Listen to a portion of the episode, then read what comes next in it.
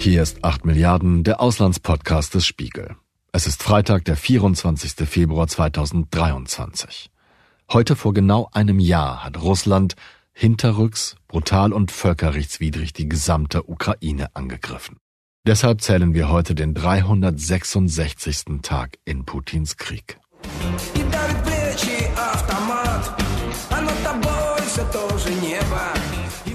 So klingt der Krieg in Moskau. Zwei Tage vor dem Jahrestag veranstaltet Russland eine pompöse Show. Tausende Zuschauer und Klaköre jubeln im Luschniki-Stadion einer knallbunten Revue zu.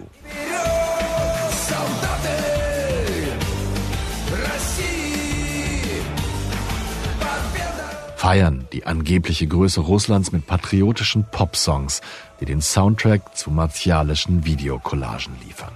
Russische Soldaten, russische Waffen, russische Fahnen in der Ukraine. In HD, immer siegreich, immer cool. Das Stadion wirkt wie eine riesige, völlig überladen verzierte Torte in den russischen Landesfarben.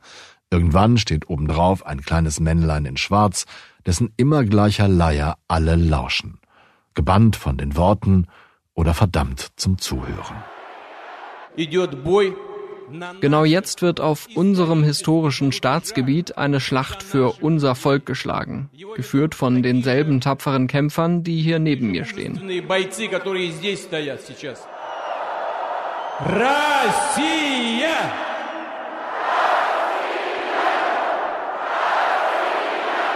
Während der Kreml-Chef seinem Volk diese imperialistischen Tagträume verabreicht, töten seine Truppen in der Ukraine täglich Menschen verwüsten Dörfer, graben sich ein und zwingen die Überfallenen in einen Stellungskrieg, der langfristig nur Russland nutzen kann. Beispielsweise in Bachmut. Dort hört man, wie der Krieg in der Ukraine klingt.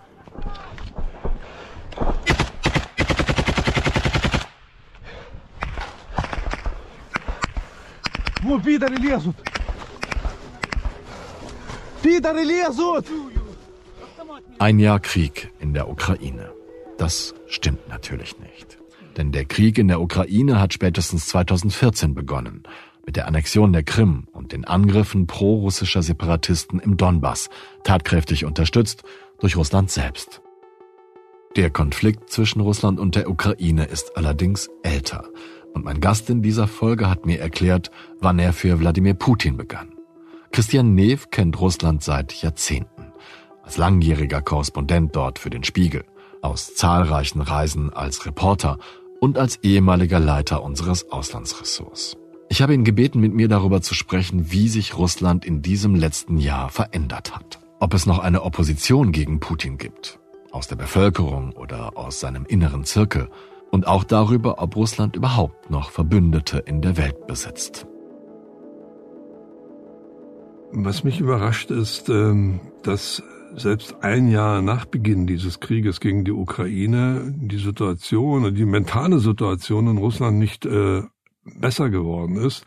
Ich habe gerade heute neueste Nachrichten gelesen, ja, von Videoprotesten russischer Soldaten aus ganz verschiedenen Regionen äh, des Landes, die sich also an die Öffentlichkeit gewandt haben und gesagt haben, wir sind hier in die Ukraine geschickt worden, äh, unter Vorspiegelung falscher Tatsachen. Wir sind äh, den Streitkräften der Donetsker und der Lugansker Republik angeschlossen worden. Wir werden hier verheizt, ohne jegliche Versorgung, obwohl man uns versprochen hatte, äh, erst einmal im Hinterland an der dritten Linie zu äh, dienen. Ich will mal damit nur sagen, dass äh, sich im Grunde in diesem einen Jahr nichts geändert hat an der Motivation der russischen Soldaten und das hätte man vor einem Jahr wirklich nie für möglich gehalten. Äh, Sie erinnern sich, also wir haben ja damals alle gedacht, der Krieg kann jetzt ganz schnell bis nach Kiew gehen.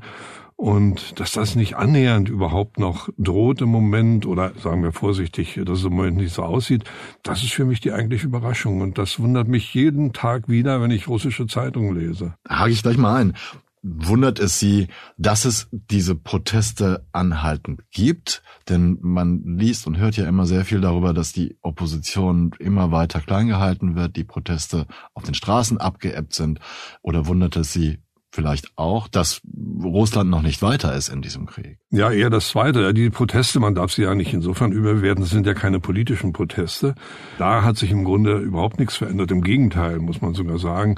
Die Front der Kriegsanhänger oder derjenigen, die mit Putin gehen, ist sogar noch fester geworden, noch größer geworden.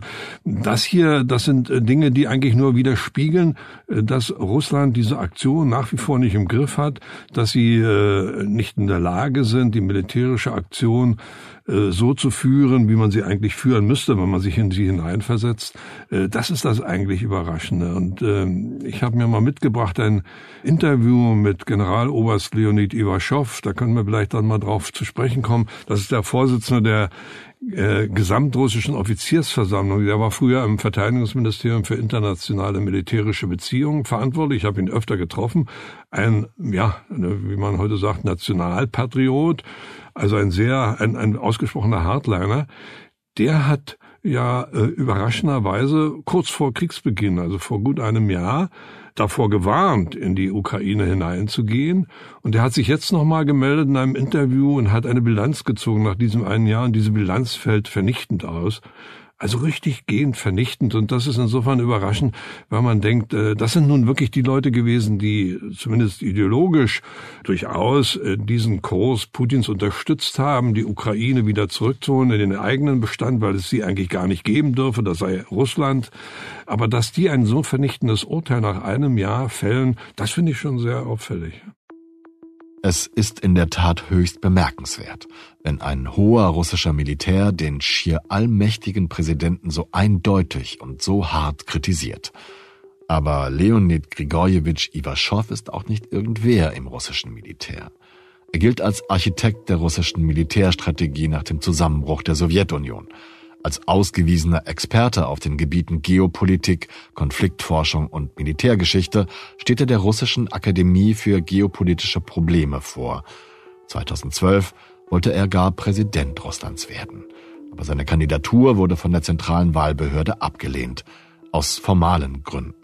Am 31. Januar 2022 veröffentlichte Leonid Ivaschow jenen offenen Brief im Namen der sogenannten Gesamtrussischen Offiziersverwaltung, den Christian Nev eben angesprochen hat. Darin warf er Putin vor, den Konflikt mit Kiew künstlich anzuheizen, um vom inneren Niedergang Russlands abzulenken. Vom anhaltenden Bevölkerungsschwund, von der völligen Inkompetenz der russischen Verwaltung und vom desolaten Allgemeinzustand des Landes. Putin solle diese, Zitat, verbrecherische Politik der Provokation eines Krieges aufgeben, schrieb Ivaschow und forderte den Präsidenten auf, von Artikel 3 der russischen Verfassung Gebrauch zu machen und zurückzutreten. Wir haben Ivaschows Vorhersagen anhand der Ereignisse des vergangenen Jahres überprüft. Wie gesagt, er ist absolut kein Putin-Gegner. Aber der hatte, wie gesagt, 2022 äh, gemeinsam mit anderen Militärstrategen einen Appell an den Präsidenten veröffentlicht, den er nannte am Vorabend des Krieges. Und das war eigentlich eine Analyse von, von Fachleuten. Äh, wie gehen wir mit der Ukraine um? Also wir müssen uns erinnern, das war in dem Moment, als überall an den Grenzen zur Ukraine die Truppen bereitstanden. Und wir immer rätselten, sind das Manöver, sind das, ist das Meer, was kann da passieren? Und äh, er und seine Kollegen warnten Putin ganz öffentlich damals vor der Gefährlichkeit eines großen Krieges. Und er sagte da mehrere Punkte. Er sagte, ähm, der Versuch, die Ukraine durch Ultimaten und die Drohung von Gewaltanwendung wieder an die Seite Russlands zu zwingen, das sei sinnlos und äußerst gefährlich. Dann hat er zweitens gesagt, die Anwendung militärischer Gewalt gegen die Ukraine würde die Existenz Russlands ins Frage stellen. Das war schon eine sehr weitgehende äh, Schlussfolgerung. Da denkt man, na, das ist doch ein bisschen zu hoch gepokert. Aber er hat wahrscheinlich weitergedacht und länger gedacht, äh, was es für mögliche Auswirkungen haben könnte, wenn man einen solchen größeren Krieg verliert. Und er hat gesagt, äh, außerdem würde es die Russen und Ukrainer zu Todfeinden machen. Und das ist ja nun tatsächlich jetzt äh, eingetreten. Dann hat er als dritten Punkt gesagt, es werde auf beiden Seiten Zehntausende tote junge Menschen geben was sich eindeutig auf die demografische Lage auswirken werde. Also er hat jetzt auch sehr strategisch gedacht. Und er hat gesagt, auf dem Schlachtfeld würden, wie gesagt, das ist etwa Januar 2022, auf dem Schlachtfeld eines solchen Krieges würden russische Soldaten nicht nur mit ukrainischen zusammenstoßen, wobei bei den ukrainischen ja auch viele russischstämmige dabei sind, sondern sie würden auch zusammenstoßen mit der Waffentechnik vieler NATO-Staaten. Die westliche Allianz werde dazu gezwungen werden, Russland den Krieg zu erklären. Dazu ist es natürlich nicht gekommen, aber äh, im Grunde sind diese äh, Voraussagen doch sehr nah an dem, was wir inzwischen erleben. Äh, das war eben ungewöhnlich, denn dieser Appell kam eben nicht aus dem demokratischen Lager, sondern er kam von einem Vertreter des Militärs und von Politikern des nationalpatriotischen Lagers. Und wie gesagt, das war vor Kriegsbeginn. Man fragt sich unwillkürlich, warum Iwaschow nach dieser Kritik nicht überraschenderweise aus irgendeinem Moskauer Fenster stürzte. Aber der Generaloberst ist seit jeher ein scharfer Kritiker der NATO-Osterweiterung gewesen. Er kritisierte zwar auch Putins Invasion der Ukraine, aber hauptsächlich deshalb, weil Russland seiner Meinung nach dadurch geschwächt wird. Seine Kraft aber für den Kampf gegen den Einfluss des Westens dringend benötigt. Kurze Überlegung, welche Auswirkungen hätte es für Russland und Wladimir Putin, wenn ein kritischer Hardliner wie Iwaschow plötzlich verschwende oder stürbe? Hätte Putin dadurch in der jetzigen Situation tatsächlich einen Vorteil erlangt? Ich weiß es nicht. Aber ich hätte auch nicht damit gerechnet, dass Russland die Ukraine vor einem Jahr tatsächlich großflächig angreift. Iwaschow lebt noch und ist auch weit davon entfernt, mundtot zu sein. Und nun hat er also ein, ist er nochmal befragt worden, jetzt ein Jahr später, also befragt worden, wie er auf diesen Appell zurückblickt. Und was er da antwortet, ist auch sehr aufschlussreich. Er sagt, ungeschminkt, wie gesagt, ein Putin-Freund, im Grunde sei alles eingetroffen, was wir vorausgesagt haben, nur noch schlimmer. In operativ-taktischer Hinsicht hatten wir nicht angenommen, dass wir es nicht mal im Verlauf eines Jahres schaffen, die Gebiete Donetsk und Luhansk zu befreien. Also er sagt, befreien, klar, aus seiner Sicht, ja. weil äh, sie ja davon ausgingen, dass es russisches Gebiet. Und da hat er natürlich recht, äh, die Truppen haben es in der Tat bis heute nicht einmal geschafft, bis an die administrativen Grenzen dieser Gebiete vorzustoßen. Ja. Sie sind zwar in Donetsk, sie sind in Luhansk, äh, aber sie haben nicht einmal diese Gebiete. Äh, das ist völlig überraschend aus, aus militärischer Sicht. Dann hat er gesagt, ähm, in diesem neuen Interview, wir dachten nicht, dass wir derart hohe Verluste haben würden. Äh, Sie nennen natürlich nach wie vor keine Zahlen, aber wenn man davon ausgeht, dass selbst die Briten diese ukrainischen Zahlen, 130.000 Tote oder Verletzte, in etwa für nicht ganz abwegig halten, dann äh, weiß man schon, was er im Kopf hat, was er da meint. Dann sagt er, wir sahen auch nicht derart große Zerstörungen voraus. Im Grunde seien nun ganze Dörfer und viele kleinere ukrainische Städte ausgelöscht worden. Und noch interessanter fast, sie hätten auch nicht gedacht, dass Russland ein so geächteter Staat sein würde wie jetzt. Und wörtlich sagt er, ich habe nicht gedacht, dass wir nun keinen einzigen Verbündeten mehr haben werden, der ernsthaften Einfluss in Politik, Wirtschaft oder in militärischer Hinsicht besitzt. Das klingt völlig diametral zu dem, was Außenminister Lavrov oder Putin selbst immer wieder sagt. Äh, viele in der Welt äh, erklären sich solidarisch mit uns und so weiter und so fort. Powers like China, India, Turkey, Egypt. Lateinamerika natürlich, Brasilien, Argentinien, Mexiko. Diese Machtzentren kann man nicht ignorieren. Und man kann ihnen nicht vorschreiben, sich so zu entwickeln, dass sie weiterhin den Westen bereichern.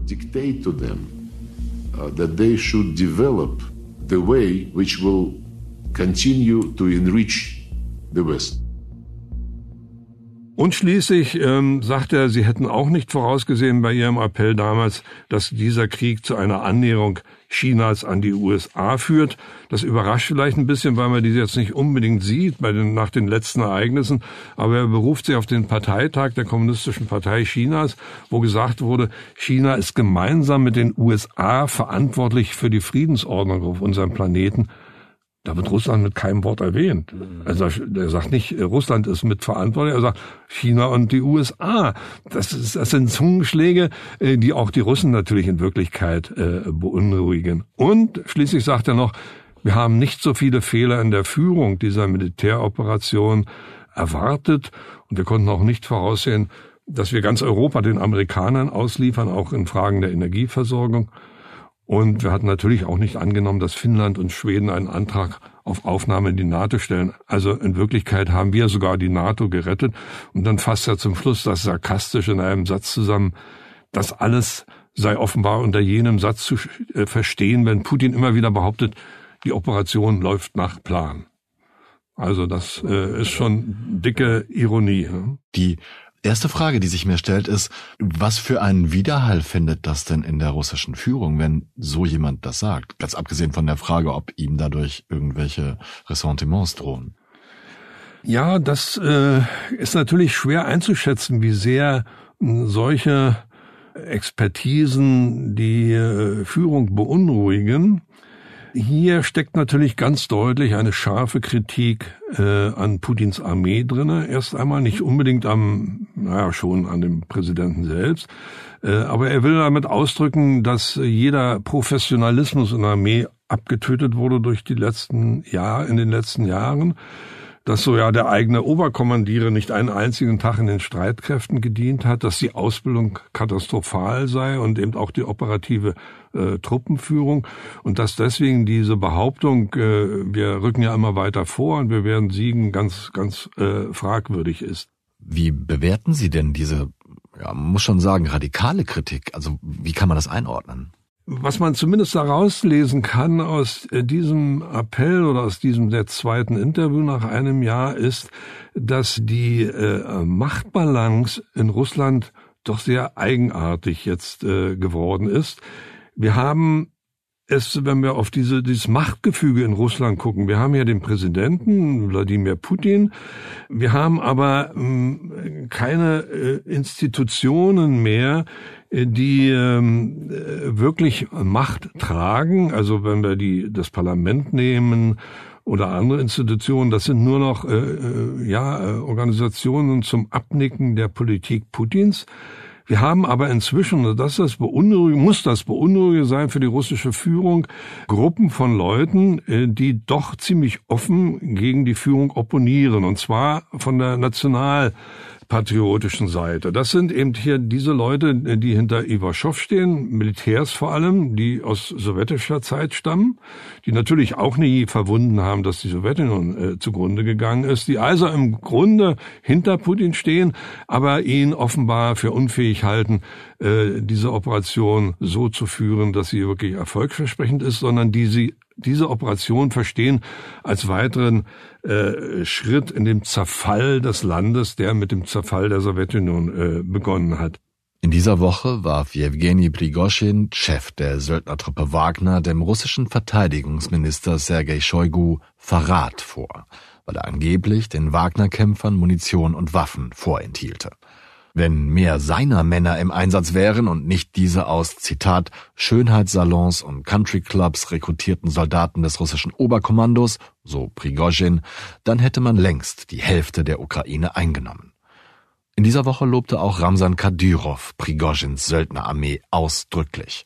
Zuvor hatte der radikale Tschetschenenführer genau wie der Wagner-Chef regelmäßig die Vorgehensweise der russischen Armee in der Ukraine kritisiert und ausbleibende Erfolge bemängelt. Wir haben dann Gruppen wie äh, die, die sichtbarste Gruppe ist die der der Tschetschenenführer äh, Ramsan Kadyrov vorstehen, die immer wieder ganz offen die Armeeführung angreifen.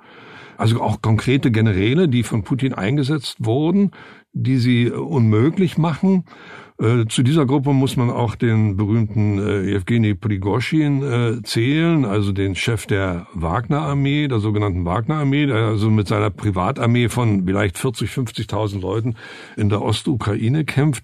Das äh, ist natürlich eine Situation, die Putin beunruhigen muss, äh, weil sich da Widerstand regt aus Ecken, äh, die man nicht einfach äh, niedermachen kann, wie, wie die frühere Opposition um Nawalny oder andere Leute, die man alle ganz schnell ins Gefängnis stecken kann.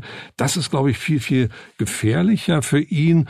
Und das zeigt, wie dieses Machtgefüge irgendwie ins Schwimmen kommt, wie hinter den Kulissen im Bereich der russischen Elite irgendetwas vor sich geht, was wir noch nicht beurteilen können, was aber beunruhigend sein muss für Putin und wo er immer wieder versucht auszubalancieren. Man merkt das nur, um ein Detail zu nennen, diese Wagner-Armee, die also sich brüstet damit gegenüber der eigentlichen professionellen Armee, dass sie die besseren Kämpfer in der Ukraine seien. Man versucht sie an den Rand zu drängen, weil man merkt, das ist gefährlich für die Stimmung im Land. Das sind ja die Leute, die vor allem Häftlinge rekrutiert haben für die Front in den Gefängnissen. Das hat man denen jetzt verboten. Man hat aber nun selbst, das Verteidigungsministerium hat nun selbst äh, eigene Einheiten aus Häftlingen zusammengestellt, um ihnen sozusagen dieses Argument zu nehmen und dieses Plus, was sie da äh, offenbar gegenüber der Bevölkerung ausspielen wollen. Also das zeigt eine ganz diffizile Situation, die man sehr stark beobachten muss. Es geht also nicht um Opposition Putin, sondern es geht um Nationalpatrioten Putin. Das ist das eigentliche äh, kritische Moment derzeit in Russland, glaube ich. Um die Stimmung im Land zu lenken, greift Wladimir Putin immer wieder auf seine rhetorische Standardwaffe zurück. Den weder gerechtfertigten noch irgendwie sinnergebenden Vergleich mit den Vorgängen des Zweiten Weltkriegs, als Russland noch stark und wichtig war und für die Freiheit in der Welt kämpfte, gegen die faschistischen Teufel im Westen. Deshalb wird auch jeder Gedenktag daran zum Appell an die eigenen Verschwörungstheorien zu glauben wie am 2. Februar dieses Jahres, als Putin den 80. Jahrestag des Sieges in Stalingrad beging. Wir haben unsere Panzer nicht an ihre Grenze geschickt, aber wir haben etwas, womit wir antworten können. Und der Einsatz von gepanzerten Fahrzeugen wird nicht das Ende davon sein. Das sollte jeder verstehen. Dem Westen warf Putin kollektiv antirussische Politik wie unter Adolf Hitler vor. Die Gäste in Wolgograd reagierten Berichten zufolge mit Begeisterung auf die kurze Ansprache. Also Putin kommt insofern unter Druck, weil er angesichts äh, dieser Kritik in den eigenen Reihen nun endlich zeigen muss, dass er auch militärisch in der Lage ist, Erfolge zu erzielen. Die hat er ja nicht vorzuweisen in, äh, bisher in der letzten Zeit. Bis auf äh, den letzten Sommer und so, als man dann im Süden diesen äh, Gürtel dort äh, erobert hat, äh, südlich von Saporosje hin bis Cherson. Aber äh, in der Tat muss man jetzt militärisch etwas vorweisen können, sonst erschließt sich der Sinn dieses Krieges auch äh, der normalen russischen Bevölkerung nicht mehr.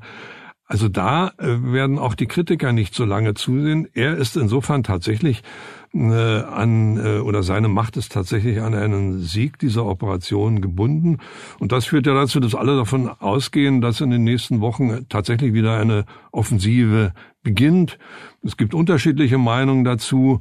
Äh, manche sagen, das sei ein Bluff der Russen, die immer so tun, als ob sie eine Offensive beginnen. Aber es bleibt ihnen, glaube ich, gar nichts anderes übrig.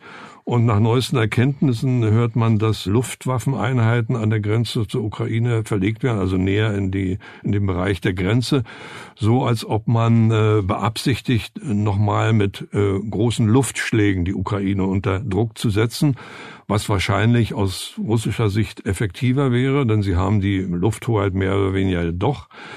Und äh, während sie sich am Boden äh, einen Stellungskrieg festgefressen haben, der sie nicht wirklich weiterbringt. Äh, um nochmal auf Iwaschow zurückzukommen, auf den General, der sagt, ähm, was heißt das, wenn wir täglich irgendwelche kleinen Erfolgsmeldungen äh, verbreiten? Wir haben Bachmut eingenommen. Ist das nun ein Sieg? fragt er.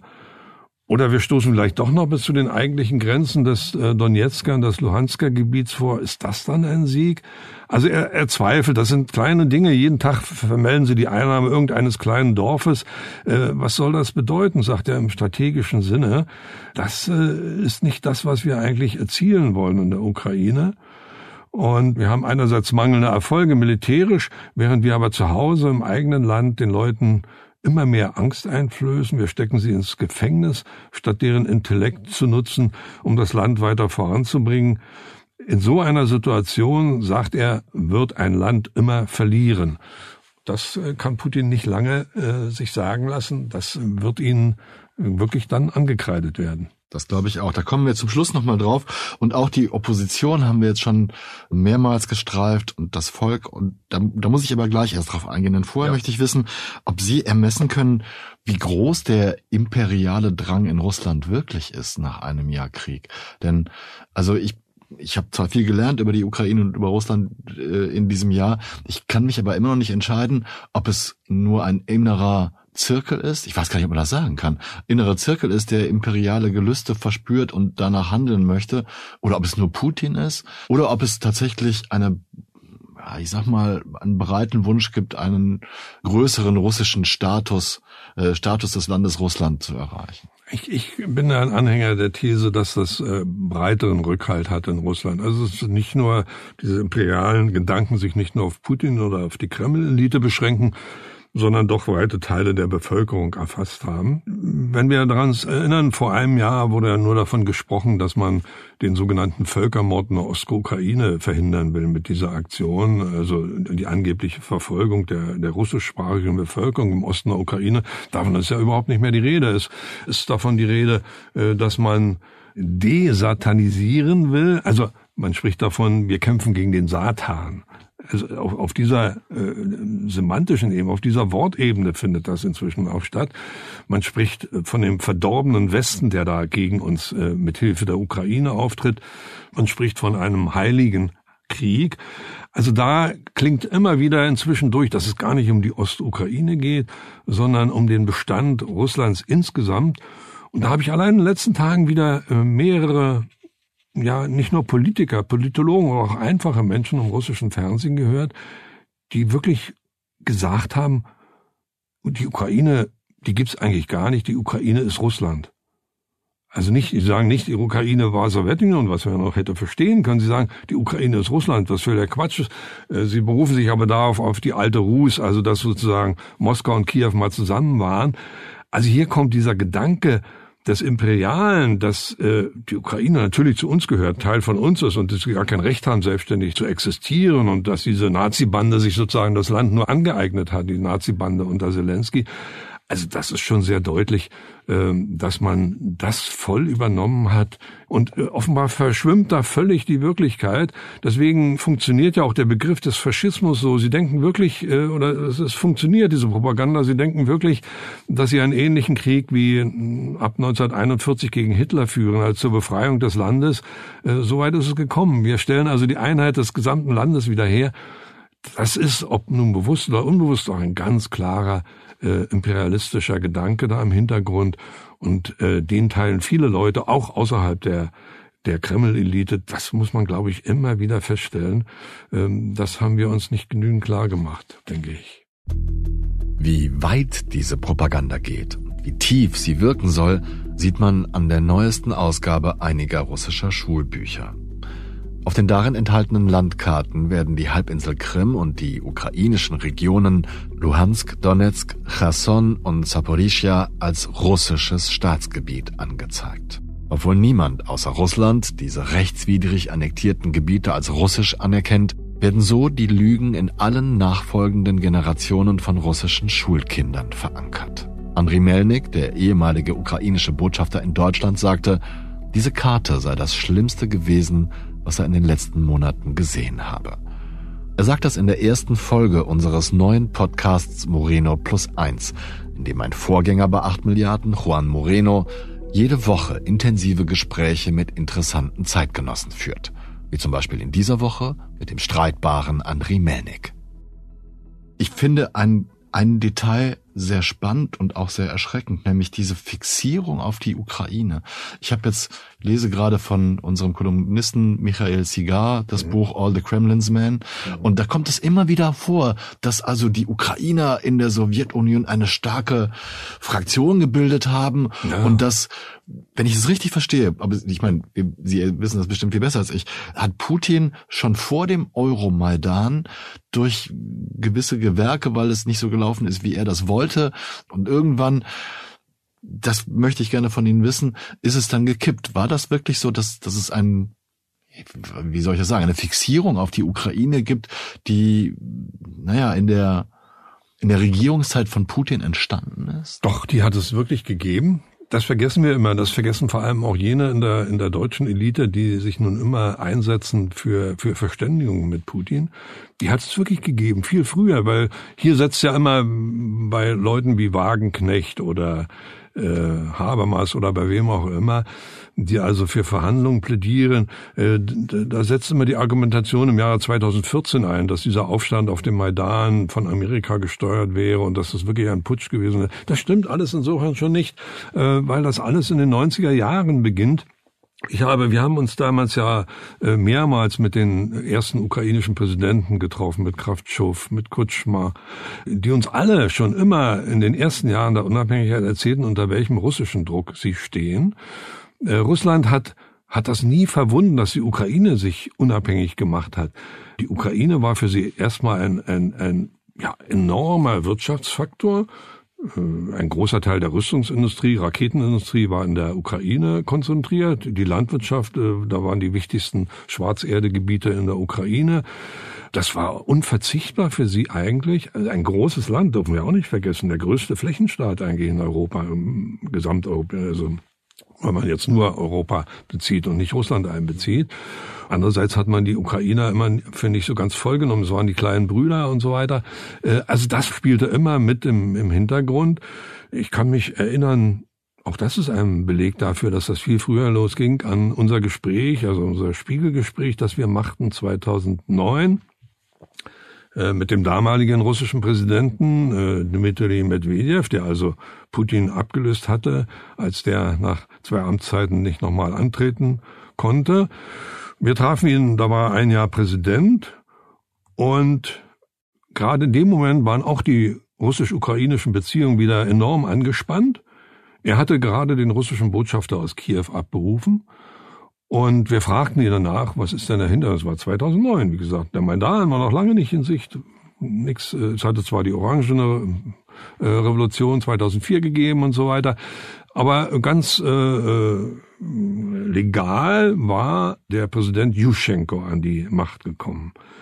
Viktor Juschenko. Und äh, er sagte, wir werden unseren Botschafter erst wieder dorthin zurückschicken nach Kiew, wenn dieser Präsident gestürzt ist. Das ist einer, der uns äh, der Beziehung zu uns verschlechtert, der einen pro-westlichen Kurs eingeschlagen hat. Das werden wir nicht mitmachen. Das ist äh, ein Kurs gegen Russland und deswegen äh, verlangen wir, dass dieser Präsident äh, seinen Platz räumen muss. Das sagt ein russischer Präsident ja. im Jahr 2009. Das ist ja nichts anderes als das, was Putin heute sagt. Also dieser, dieser Zelensky, den er am liebsten, den Namen nimmt er auch am liebsten nicht im Mund, äh, der muss natürlich beseitigt werden. Der steht als, als Führer einer Nazi-Clique vor. Das hat es alles vor 10, vor 20 Jahren schon gegeben. Also sie haben immer wieder, könnte jetzt noch eine Beispiele äh, erwähnen, wie oft sie den, den, den Gashahn zugedreht haben gegenüber der Ukraine oder die Transitleitung gesperrt haben. Das äh, hat es immer wieder gegeben, lange, lange vor dem Maidan und lange vor diesem Krieg. Und das zeigt doch nur, dass sie immer darauf fixiert waren, immer davon ausgegangen waren, dieses Wegdriften der Ukraine, die Unabhängigkeit, der Ukraine nicht anzuerkennen. Das war für sie einfach unfassbar. Sie haben ja gerade Medvedev angesprochen. Wie hat das den inneren Zirkel, ich weiß nicht, ob es nur die Silowiki sind, aber den inneren Zirkel des Machtapparates transformiert? Denn Medvedev, haben Sie dargelegt, ja. hat sich ja von einem Damals, glaube ich, war er fast schon eine liberale Hoffnung zum, zum ja, größten. Er galt als zum größten ja. Giftspucker, äh, was Propaganda angeht, gewandelt. Ja, aber vielleicht sind wir auch da einem Irrtum erlegen. Mich erinnert das an die berühmte Rede von äh, Wladimir Putin vor dem Bundestag 2001, wo ja alle entzückt waren, äh, nicht nur, dass er das in Deutsch vertrug, sondern ähm, dass er sozusagen dem Westen die Hand reichte, äh, sozusagen gemeinsam am europäischen Haus zu bauen. Eine der Errungenschaften des vergangenen Jahrzehntes wurde die beispiellos niedrige Konzentration von Streitkräften und Waffen in Mitteleuropa und der baltischen Region. Russland ist ein freundliches europäisches Land.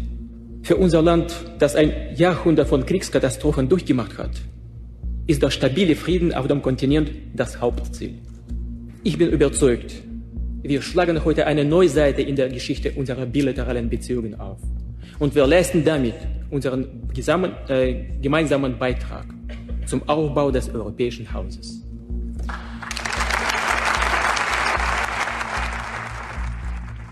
Auch das war, glaube ich, eine Illusion, die wir uns damals machten, denn zu der Zeit hatte er schon den zweiten Tschetschenienkrieg ausgelöst und er wütete dort mit einer Brutalität, wie er jetzt auch in der Ukraine wütet.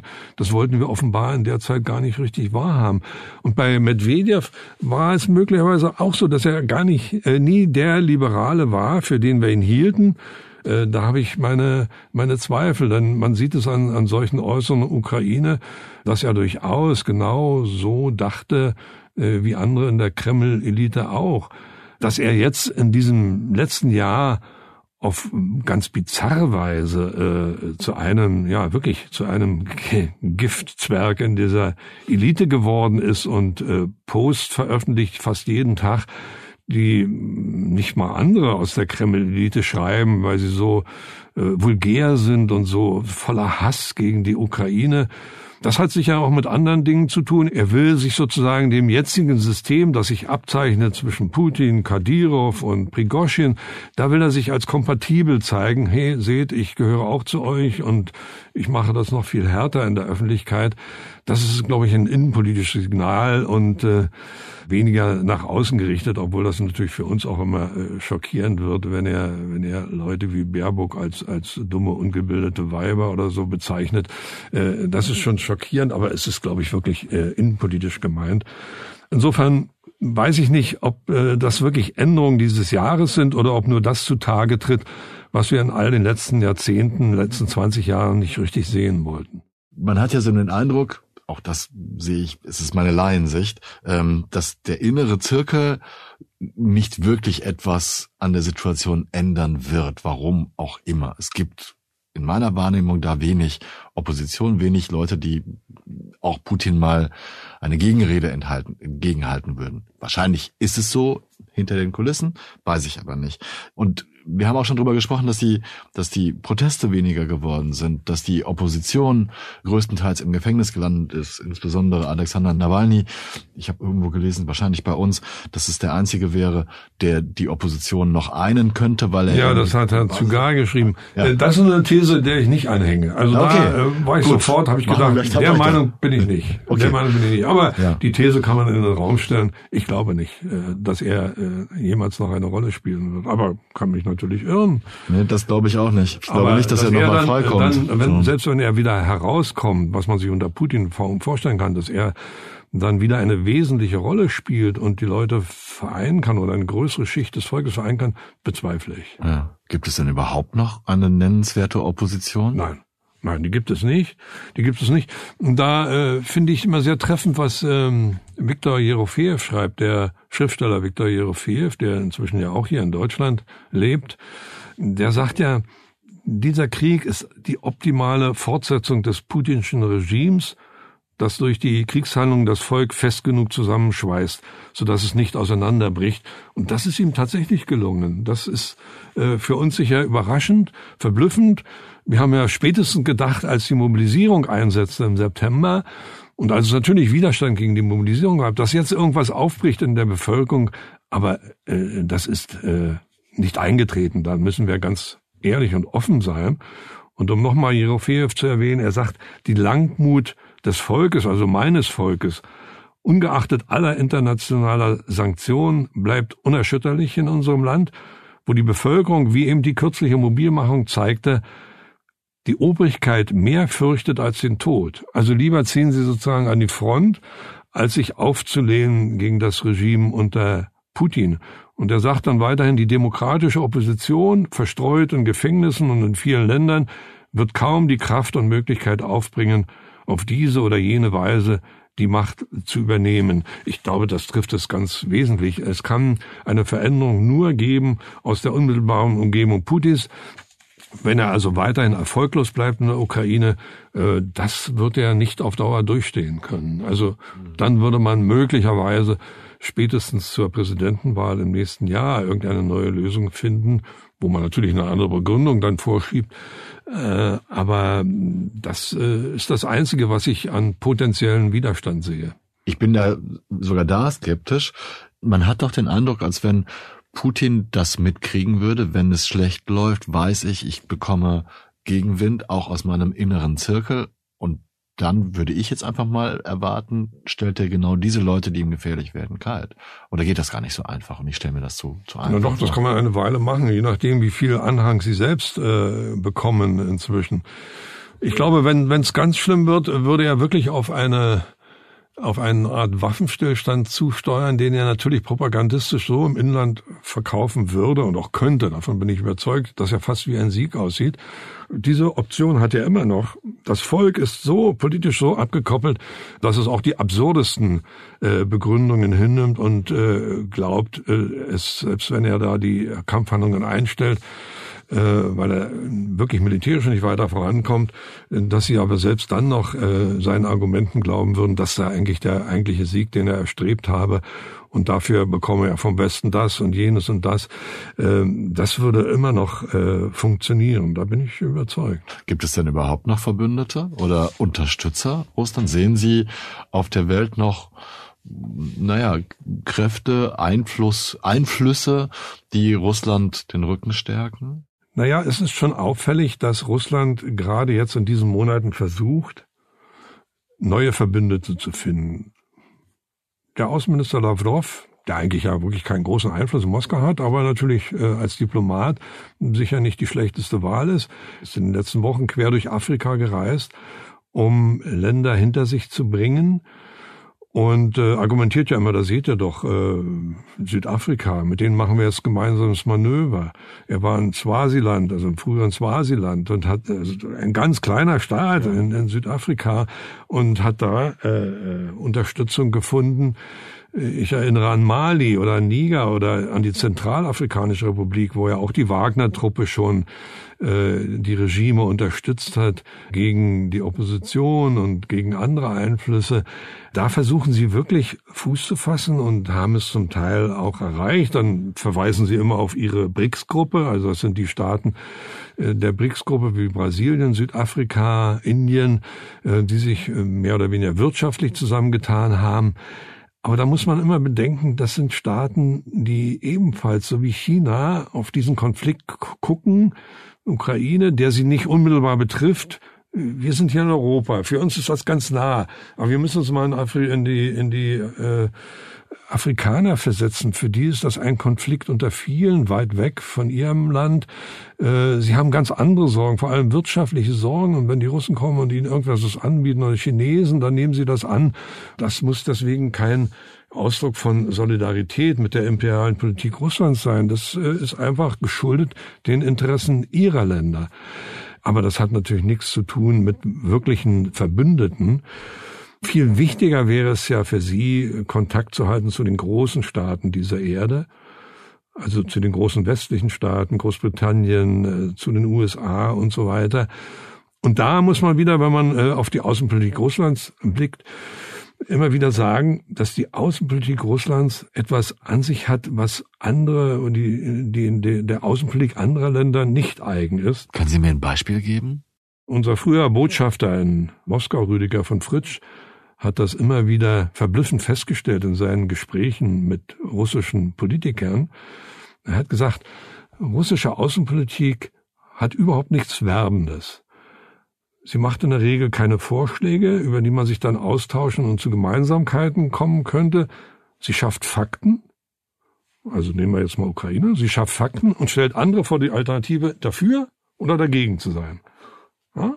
Also äh, seid ihr dafür, wenn nicht, dann seid ihr dagegen und dann sind wir sozusagen Feinde. Also man geht auf niemanden zu, man erwartet, dass der andere kommt. Und dann brachte man dieses schöne Beispiel, hm, da sprach er mit dem außenpolitischen Berater von Putin, Juri Uschakow, eines Tages. Das war auf dem Höhepunkt des Ukraine-Konfliktes, also des, des bisherigen Ukraine nach 2014. Und ähm, er, er fragte Putins Berater, warum dann eigentlich immerzu die Bundeskanzlerin, also Angela Merkel damals noch, in Moskau anrufen solle, um sich um Lösungsfortschritte in, in Sachen Ukraine zu bemühen und ob nicht auch einmal der russische Präsident zum Hörer greifen könne. Und da sagte Uschakow, machen Sie Witze? Also es kommt, kommt überhaupt nicht in den Kopf, dass Putin zum Hörer greifen könnte. Das ist auch dieses Großmachtdenken, obwohl sie ja gar nicht mehr diesen Status einer Großmacht haben, wie sie ihn früher hatten. Und überlegen wir doch mal, in der Regel hat auch Olaf Scholz Putin angerufen, nicht Putin, Olaf ja, Scholz. Macron, äh, Macron ruft an, nicht Putin ja. ruft dort an, obwohl er auch äh, irgendetwas transportieren könnte, irgendwas erklären könnte. Und das kommt überhaupt nicht. Und das hat nicht damit zu tun, dass er sich nicht in seinen Kreisen stören lassen will. Es ist einfach ihr Denken, äh, wir machen keine Kompromisse. Entweder ihr äh, akzeptiert, was wir tun, und äh, dann können wir miteinander reden. Wenn nicht akzeptiert, reden wir auch nicht miteinander. Das ist natürlich äh, keine Außenpolitik, weil ja. so konntest du nie zu Kompromissen kommen. Und deswegen ist auch das Reden über Verhandlungen oftmals so absurd, weil man genau in dieser Bemerkung auch von, von unserem Botschafter sieht, wo das eigentliche äh, Problem ist. Sie betreiben keine wirkliche Außenpolitik, die die Interessen anderer Staaten berücksichtigt. Und äh, wenn wir nur eine Äußerung der letzten Tage nehmen von äh, der Chefin des Ober des russischen Oberhauses, die sagte wieder, eine Friedensformel zwischen Russland und Ukraine kann man auf jeden Fall finden, aber sie muss davon ausgehen, dass sie unsere berechtigten Interessen widerspiegelt. So, und da geht's schon los. Berechtigt. Was berechtigt ist, definieren Sie, die Russen, äh, statt am Verhandlungstisch auszuloten, wie kann man ukrainische mit russischen Interessen vergleichen, wie kann man sie gegenüberstellen, wo kann man vielleicht äh, gemeinsame Wege finden. Und das schließen sie von vornherein aus. Und das hat nichts mit, nur mit der jetzigen Situation zu tun. Das war auch früher so. Und ich befürchte, das würde genau jetzt passieren, wenn wir das tun würden, was Leute wie Frau C. oder wie wer auch immer Wagenknecht äh, fordern, ähm, einfach hier Kompromisse zu machen, er würde die Kompromisse gerne annehmen, aber würde selbst keinen Schritt entgegentun. Da bin ich völlig überzeugt nach all den Erfahrungen der letzten Jahrzehnte. Macht die ganzen Sache natürlich etwas komplizierter, ne, wenn man mit einem solchen Partner umgehen muss. Unwahrscheinlich kompliziert, natürlich. Man muss ja davon ausgehen, dass der Krieg voraussichtlich nicht durch den Sieg der einen oder anderen Seite oder einen klaren militärischen Sieg der einen oder anderen Seite beendet wird, sondern letztendlich natürlich doch am Verhandlungstisch. Ja. Aber Putins Führung ist im Moment so in einer Lage, dass sie gegenüber der Ukraine kaum Zugeständnisse machen kann, ohne die Stabilität des eigenen Regimes zu gefährden. Was würde denn passieren, wenn Wladimir Putin verschwende? Also abgewählt wird, abgesetzt, verstorben ist oder so? Ich sehe immer zwei Möglichkeiten, dass äh, Putin relativ ruhig abtritt und dass ein Technokrat an seine Stelle kommt, also da wird immer gerne genannt an der Stelle der Moskauer Oberbürgermeister Sobjanin, der sich in den letzten Jahren und Jahrzehnten als sehr effektiver ja, Wirtschaftsbürokrat erwiesen hat, der relativ ruhig äh, Moskau voranbringt und vorher auch stellvertretender Ministerpräsident war.